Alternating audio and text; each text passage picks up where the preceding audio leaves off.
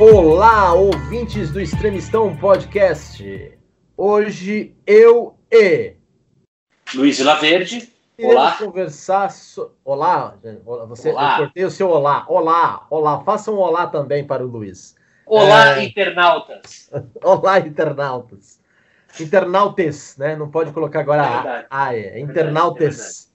É, Nossos ouvintes hoje terão a oportunidade de ouvir tanto eu como o Luiz conversarmos sobre o filme do ano, a meu ver, Mank, de David Fincher, lançado pela Netflix, produzido e lançado pela Netflix. E hoje eu e o Luiz iremos conversar sobre esse grande filme que tudo indica que está sendo, infelizmente, incompreendido por boa parte da crítica millennial e até mesmo por uma parte da crítica não tão millennial assim. Então, com isso, pergunto-lhe de a queima-roupa, Luiz Vilaverde. O que achaste de Mank de David Fincher? E como esse filme dialoga com o resto da obra dele, uma vez que você escreveu um longuíssimo ensaio sobre a obra do David Fincher, só para o Bunker do Dio, mas não escreveu para a gente do Extremistão. Coisa que será né, redimida, porque você terá de entregar até o final do ano um ensaio sobre Mank para os nossos assinantes.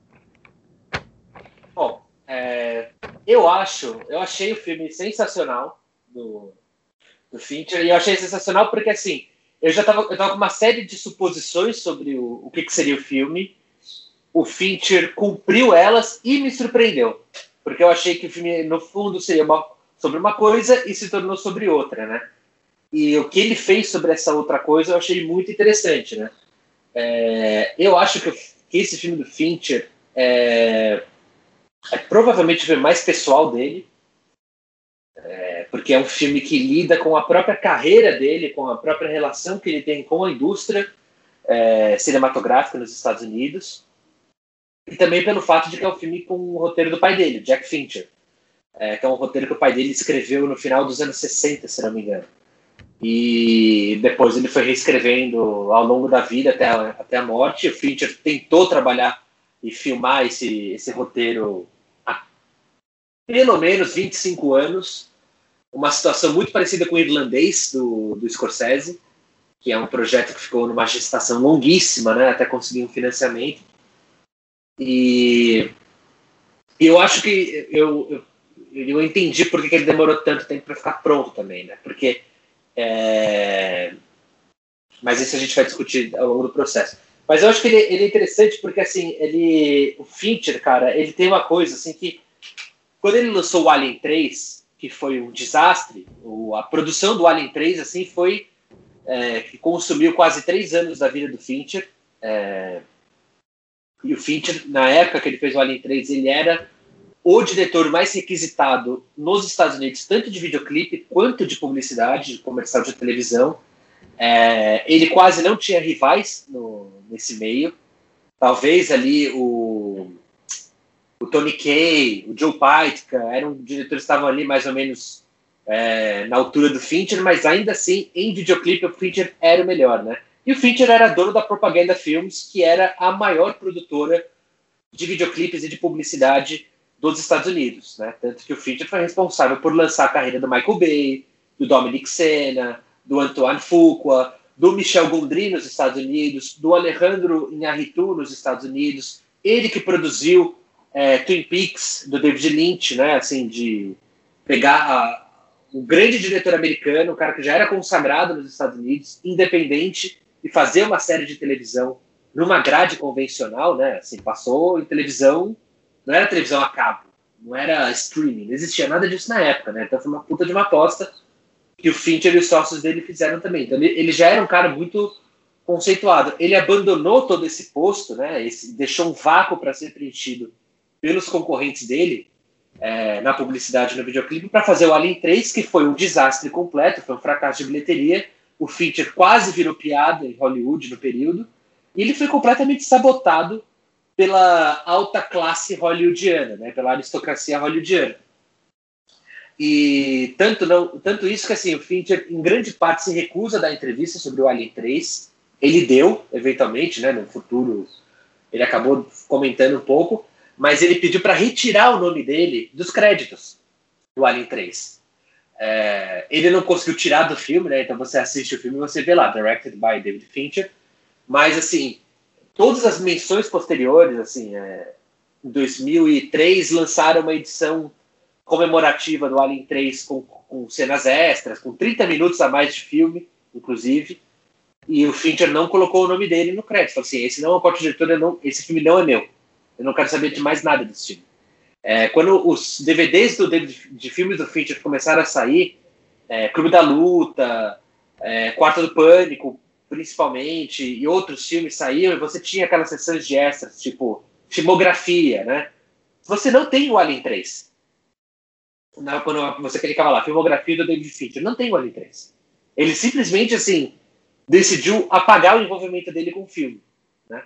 É, e mesmo em reavaliações subsequentes, né, porque hoje o Alien 3 é considerado um grande filme, é, ele ainda assim não se sente confortável em assumir o que foi o Alien 3. Né? É, ele foi forçado a demitir o diretor de fotografia dele, o David Geiler, que é o produtor um dos produtores da série do Alien, humilhou e ofendeu o Fincher inúmeras vezes em reunião com a Fox. Todo mundo cagou em cima dele. É, e desde então ele, ele mudou assim a forma com que ele trata o papel dele em, e a forma como ele produz os próprios filmes, né? É, o Fincher basicamente criou uma unidade de produção para ele dentro de Hollywood. É, e aí são dois grandes nomes que acompanham ele: a esposa dele, a Sean Chaffin, e um produtor chamado Arnold Milchan, que é um judeu multibilionário dono da Regency Pictures, que, pro, que, foi agente do Fincher e depois virou produtor executivo. E ele produziu todos os filmes do Fincher, com exceção do. O Mank, pelo que eu, pelo que eu entendi, o Milton é, não produziu, mas produziu Mindhunter, produziu tudo que ele fez, né? E é o cara que, inclusive, obrigou o Fincher a ler o Clube da Luta, assim, né? O Fincher, ele não queria ler o livro, falou, ah, não estou interessado, é filme da Fox, a Fox fez Alien, não quero nada com eles, o Mitchell falou: não, esse filme é só cara e só você pode chamar esse filme. Eles, eles, a Fox abriu uma concorrência de diretores, ninguém está na altura de fazer esse filme, esse filme tem que ser você, David. Aí foi lá e convenceu o David Fincher a fazer o Clube da Luta. Né? Então, o cara muito importante para a carreira dele. E aí, o, o, eu acho que assim, essa relação ácida, uma visão é, bem, bem pessimista sobre o que, que é Hollywood, tá muito traduzida na figura do Mank, né? Assim, é muito interessante porque o Mank, o Herman Mankiewicz, ele virou quase que um duplo do Fincher, né? Assim, porque se o Mank no filme ele é o bobo da corte bêbado, que justamente por ser esse bobo da corte, esse bêbado que ninguém leva a sério, tá autorizado, digamos assim, a falar a verdade é, na cara do, da aristocracia de Hollywood, o Fincher usou meio que esse duplo para falar exatamente as mesmas coisas. Né? É um filme que fala sobre a Hollywood clássica, mas ele fala muito sobre a Hollywood atual também, muito, assim. É, é impressionante, assim, uma coisa, é quase que uma sobreposição, assim, né? Sobre uma e sobre a outra. E, e em relação ao pai do, do, David Fincher, o Jack Fincher, ele era um repórter de, da revista Life, né? trabalhou para várias outras publicações, mas era um jornalista. E e o, o pai dele também escrevia roteiros, era um cinéfilo, né? Ele, o, o, pai dele não escrevia sobre, sobre cinema nem nada, ele escrevia sobre cultura, se não me engano, para Life, e levava o David Fincher para cinema, é, discutia filme o dia inteiro com, com o Fincher e tal. E ele escrevia alguns roteiros.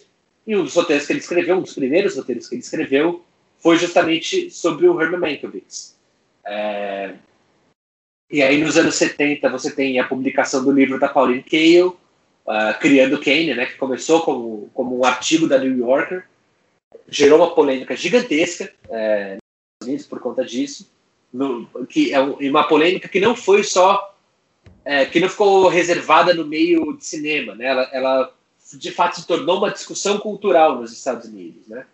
É, e aí o, o, Jack Fincher foi mexendo o roteiro do Mank uma hora para responder, as, é, incorporar os, a pesquisa da Pauline Kay, outra hora para reavaliar o roteiro é, uma outra visão sobre o Orson Welles. O próprio David Fincher ajudou o pai dele no roteiro, porque falou assim, olha, pai, é, não é bem assim que funciona o meio de, de, de financiamento e de produção de filme. A política interna de Hollywood é um pouco diferente, é diferente do que, do que eu vi aqui, porque o pai dele não era um cara de cinema, então era um outsider olhando para aquilo, né? Então o Fincher foi ajudando o pai dele a desenvolver o roteiro de acordo com as próprias experiências dele também. Né? É...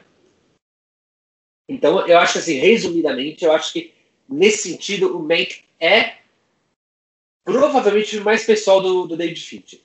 O que, o que, o que de certa maneira, assim, eu já esperava, mas eu acho que o Fincher foi ainda além nesse sentido, porque ele é um filme sobre sobre criação. Ele é um filme sobre o processo criativo, né, de um de um artista, né? Não necessariamente um artista de cinema, mas é, é muito sobre isso, assim. Né? E é por isso é, eu tenho dúvida se ele vai, se ele de fato vai ter um bom desempenho nos Oscars, né? Uhum. Mas enfim, resumidamente eu diria que é isso. Aí a gente pode entrar mais em detalhes. Mas eu queria te perguntar, o, o Martim, é, o filme, o filme ele te surpreendeu? Você tinha certas expectativas em relação a ele? que não foram cumpridas ou você, ou você foi surpreendido também por ele?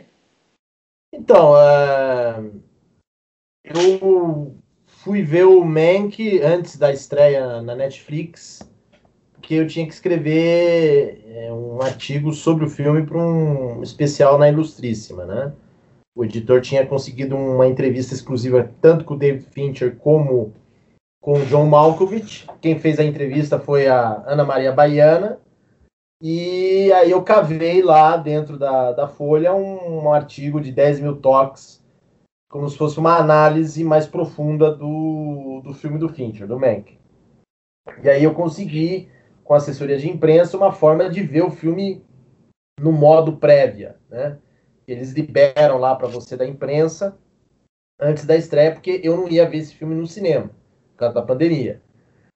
E quando eu vi o filme, eu não sei porquê, eu devia estar com algum problema aqui no meu roteador, eu fiquei vendo o filme em saltos. E ele parava o tempo todo, eu tinha que ficar voltando no PIN para ver até que ponto o filme ia.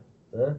E, e aí eu, eu, com a minha esposa, a gente ficava irritado. Era pra, é um filme de 2 horas e 10, acabamos demorando 3 horas e meia para ver o filme, por causa dessas paradas. Só depois eu fui ver que era um problema no roteador que eu resolvi e aí a internet voltou ao normal. Mas aí o que aconteceu? Eu tive uma fruição na primeira na primeira na primeira vista um tanto fragmentada e isso me deu a impressão de que apesar da fotografia deslumbrante, das atuações, é, enfim, tecnicamente o filme é perfeito, não tem nem o que dizer.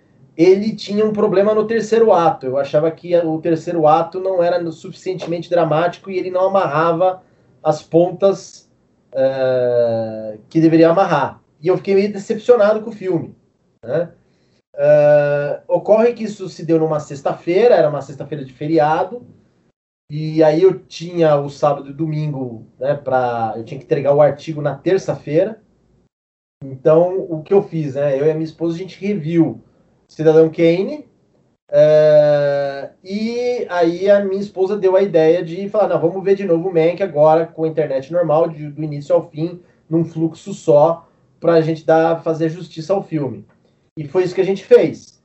Quando seja, viu o filme sem interrupção, sem nenhuma distração, etc., é, aí o filme deu clique.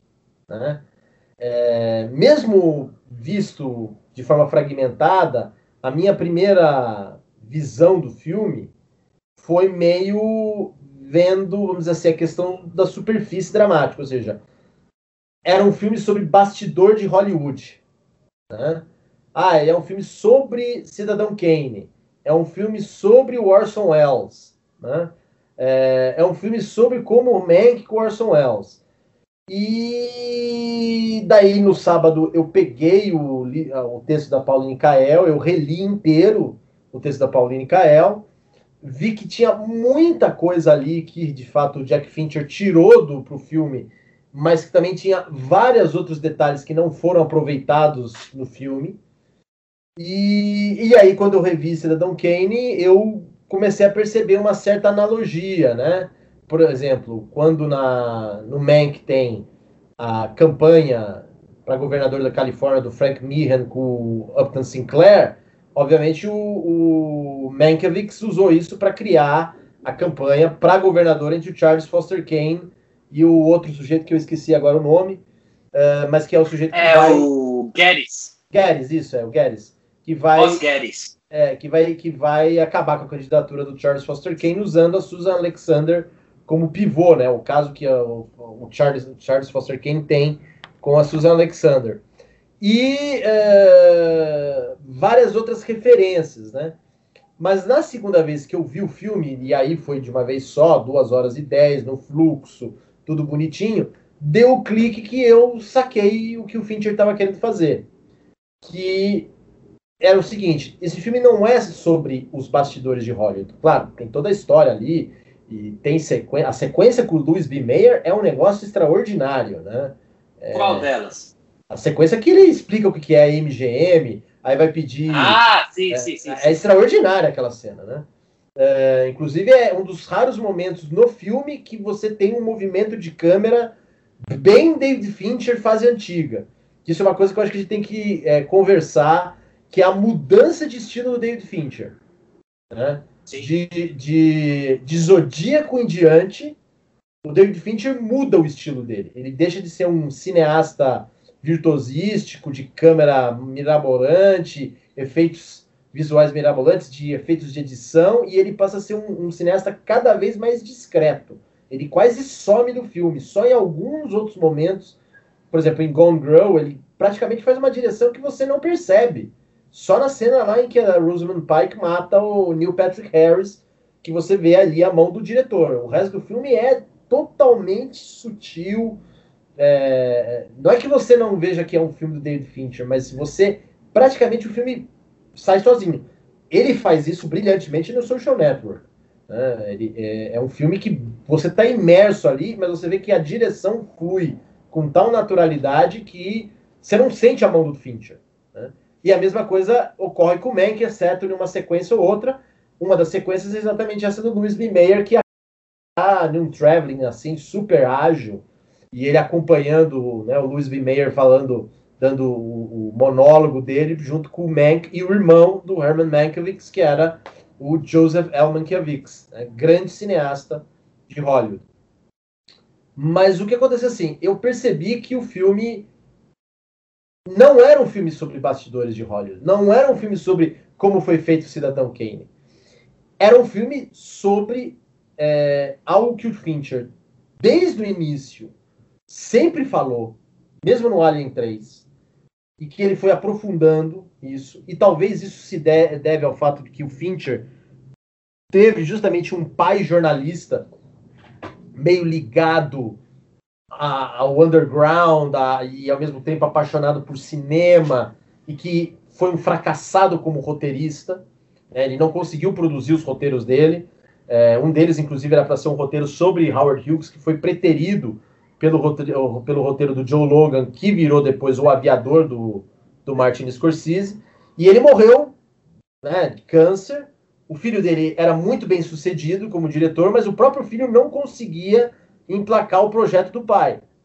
E, e, e o Will Mank me, me deu o clique de que é, na verdade, a culminação de, uma, de um tema que o David Fincher faz desde o início, que é, é uma vinculação macabra que existe entre verdade e poder. Ou seja, em todos os filmes do Fincher, quem detém o poder detém a verdade e geralmente a verdade é imposta pelo poder por meios macabros, ou seja, sempre envolve assassinato, sempre envolve violência. Isso é constante no David Fincher.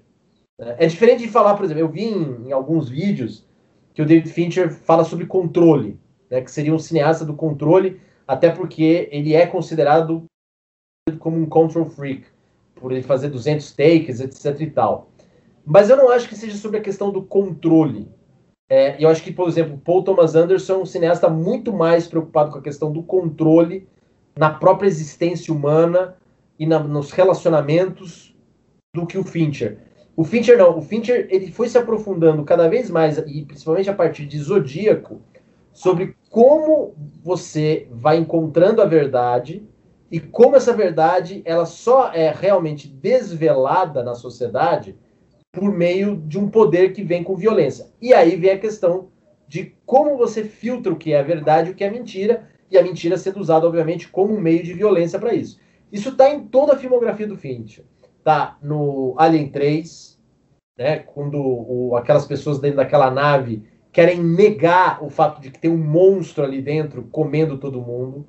É, a própria Ripley, ela percebe que ela tem o alien dentro dela, mas ela precisa se automutilar, se autodestruir para ela manter ali, né, não, não contaminar aquelas pessoas. Isso está evidentemente em Seven. Né? Todo John Doe é uma, todo o plano do John Doe é uma forma de revelar a, vida, a verdade da existência, mas ele tem que fazer isso pela violência. E ele tem que jogar isso na cara das pessoas, especialmente o personagem do, do Brad Pitt. Tá isso no The Game, com a história do personagem do Michael Douglas, de como ele vai entrando naquela trama, e é o irmão e não é, e a verdade sobre o que aconteceu com o pai, sobre a existência dele, e todos os meios né, que, que são feitos para que aquilo aconteça. Isso tá no Fight Club de lavada, né?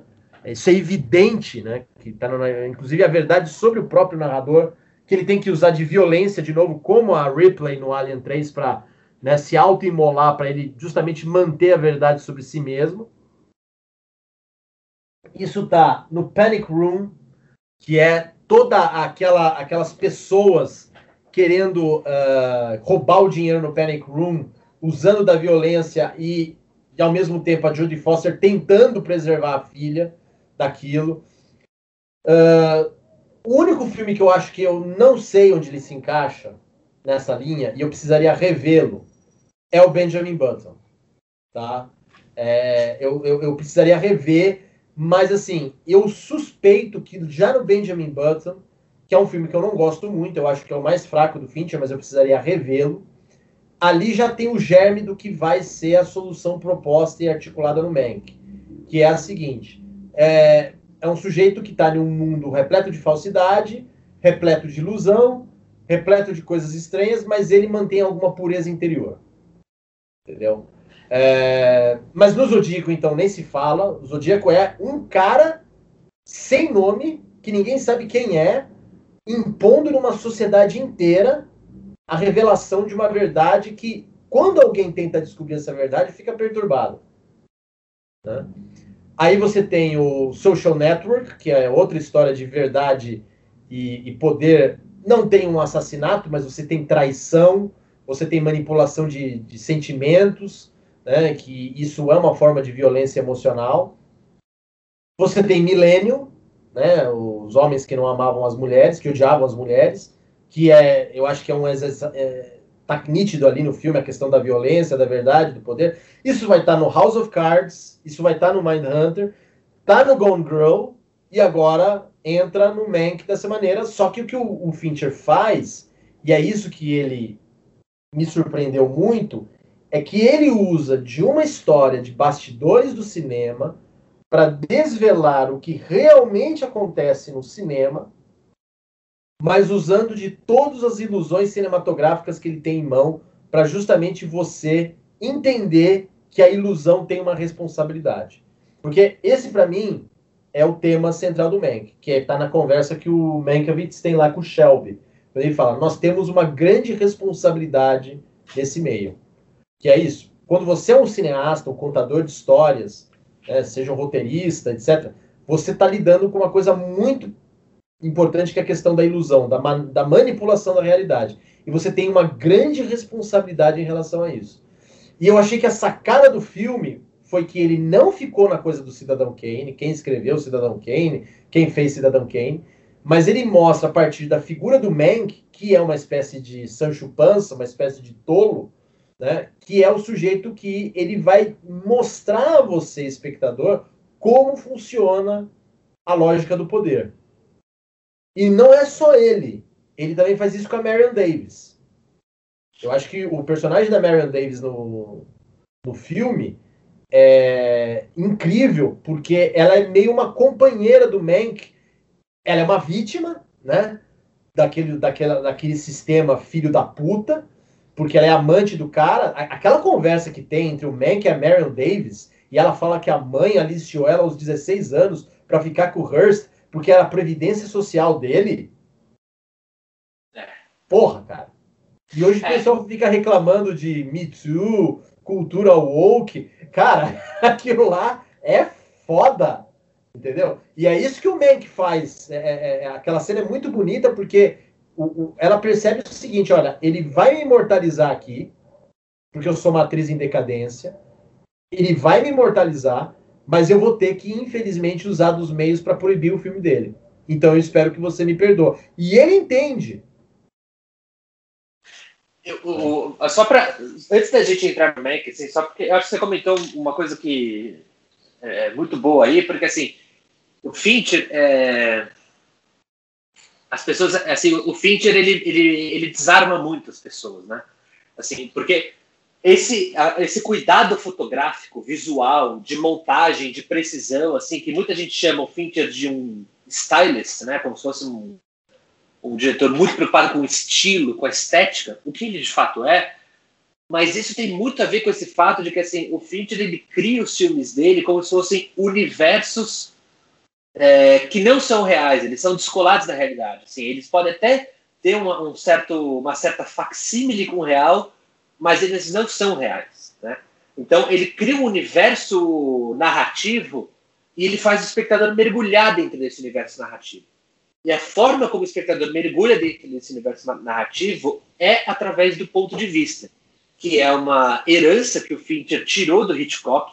Para mim, o Fincher é o cara que provavelmente mais compreendeu o Hitchcock, porque ao contrário de diretores como o Paul Verhoeven e o Brian De Palma, que são gênios do cinema, não estou dizendo que eles não são, mas eles são diretores assim, que quando eles vão homenagear o Hitchcock, eles homenageiam 100% os movimentos de grua, a atuação um pouco levemente exagerada, o diálogo forçado, que era uma coisa que o Hitchcock fazia muito, o Fincher não faz nada disso.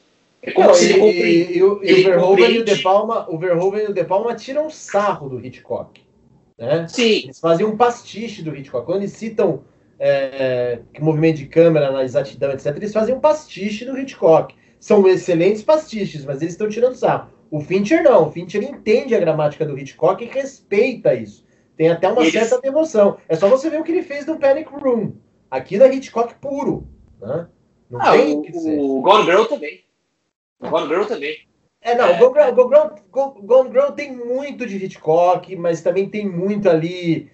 Tem um. Eu acho que assim, de todos os filmes do Fincher é o mais europeu, assim. Sabe? Tem, uma, tem uns lances meio François Truffaut ali, tem uns toques de Orson Welles em filmar muito teto. Né? É, é, tem, o, tem a questão do suspense, sem dúvida nenhuma, e ali é Hitchcockiano, mas é quase. Cara, tem muito de Stanley Kubrick ali. Muito Eyes Wide Shut. Entendeu? É, é, se você for pegar o Gone Girl, eu, sempre, eu já tinha dito isso. O Gone Girl, para mim, é o Eyes Wide Shut do David Fincher. Né? Não só pela questão do tema conjugal, mas o modo como ele trabalha o, o, tipo de filme, né? O filme é quase feito como se fosse. Ele mesmo brincou numa entrevista, né? Que é como se fosse uma sessão de espaço, só que é musicada pelo Trent Reznor.